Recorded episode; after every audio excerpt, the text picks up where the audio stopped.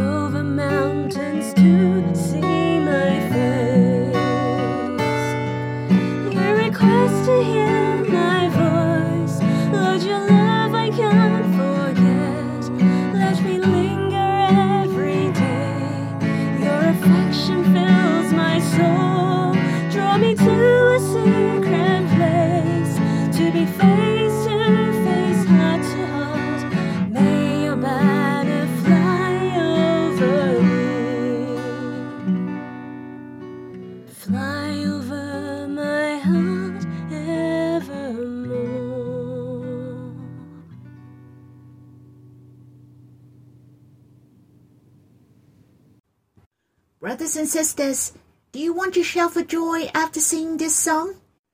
If you do, you should go and shout for joy. I also want to shout for joy. I really find I'm so blessed. Yet the infinite God loves me delicately and with a steadfast heart. He loves me so much that he overcome many hardships for me. He has defeated the enemies. I really like one sentence, and that is, You have vanquished all foes, clouds and shadows removed. The Lord don't even want to leave any trace at all, to wipe away all the things, for He longs there is no more obstacles and hindrance between He Himself and me, so that we can love each other without any shadow. How precious the Lord's banner of love is flying over us. He draws us with His love. He conquers us with His love. He doesn't force us to love Him in return. Our love stories with the Lord are the most romantic, touching, and full of warmth. Let us sing this hymn one more time, then we will have some time to worship the Lord, to talk to Him and you can come back and continue to hear my sharing on the second sign. We will read together in the Gospel of John, chapter 4, verse 46 to 54.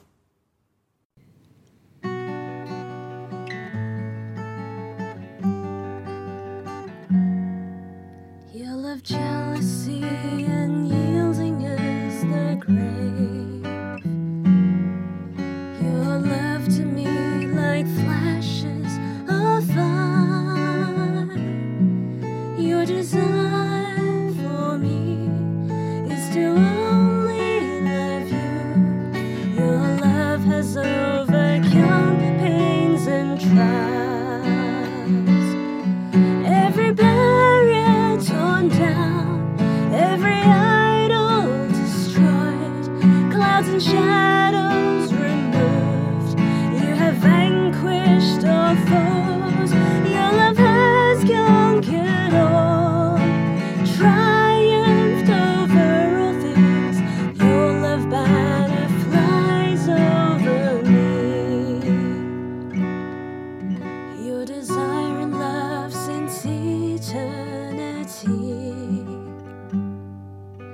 our thoughts outnumber sands and all stars.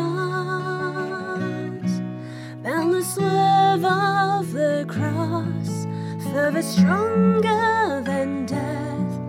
You leapt over mountains.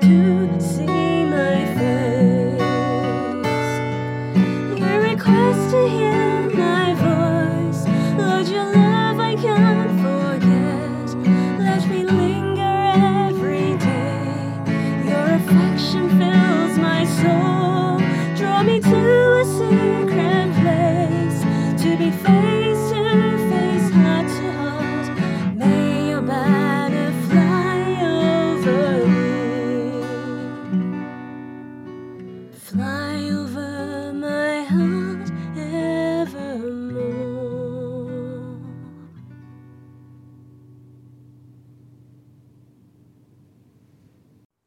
In the Gospel according to John chapter 4, verse 46 to 54, this was the second sign of the Lord recorded in the Gospel according to John. The Lord has healed the son of an official. This official asked Jesus to heal his son. He didn't bring the son to Jesus.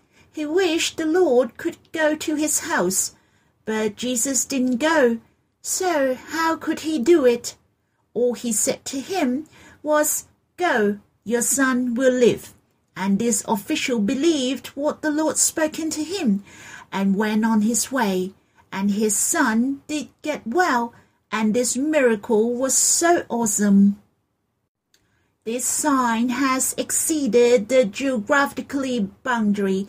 He only spoke one sentence without touching his son at all, and the son was healed.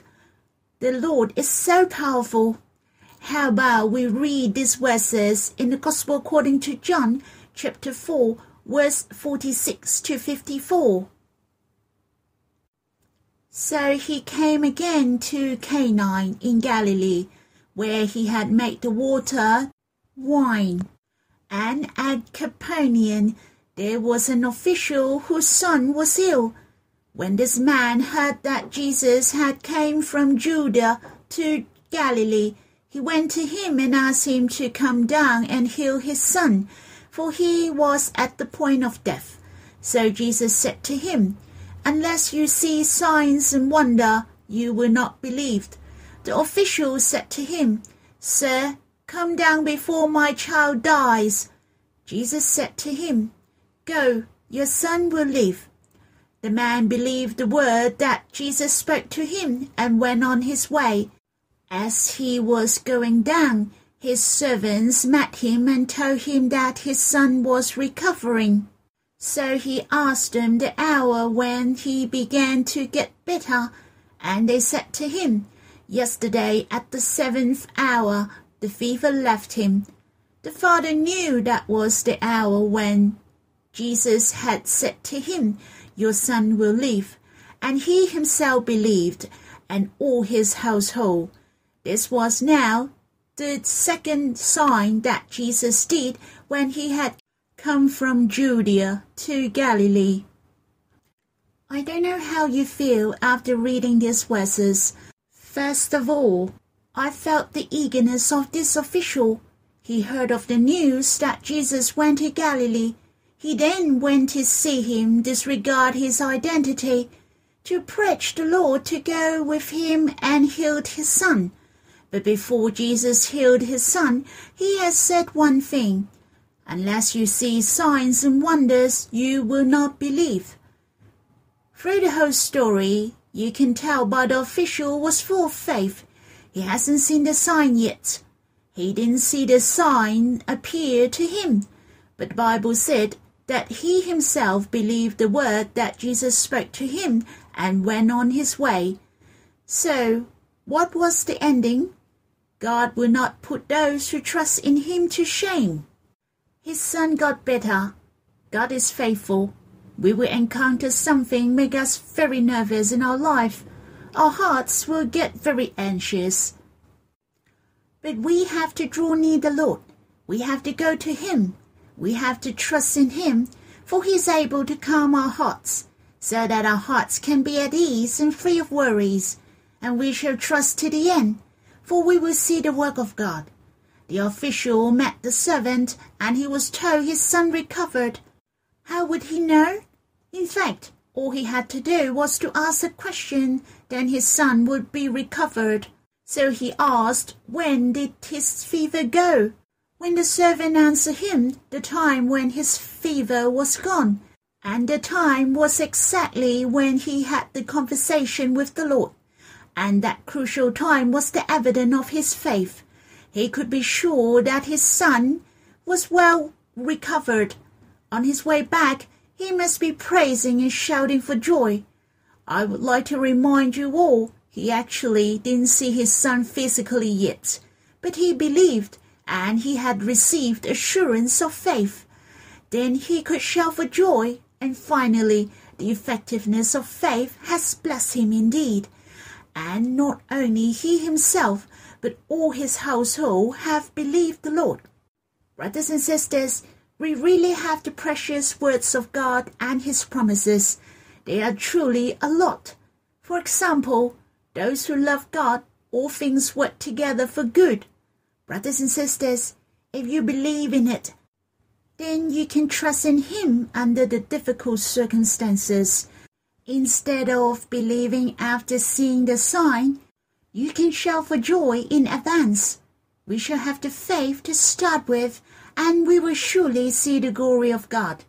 Brothers and sisters, it is very important to have faith. Our faith can capture the Lord's heart, and without faith, it is impossible to please Him. Brothers and sisters, I hope we believe in the heart of God to us over our life. To trust in God's words, we can walk through our life gloriously. May the Lord bless us. O Lord, you are the faithful God who never lies. You are the way, the truth, and the life. Those who trust in you will not put to shame. Though the current situation is not smooth, we may face the attack and temptation from the enemies. We may face the difficulties, but we trust deeply for those who love God, all things work together for good. Lord, may you confirm our faith so that we trust in you to the end. Let us shout for joy because of faith. Let us straddle many difficulties. Lord, I want to trust in you.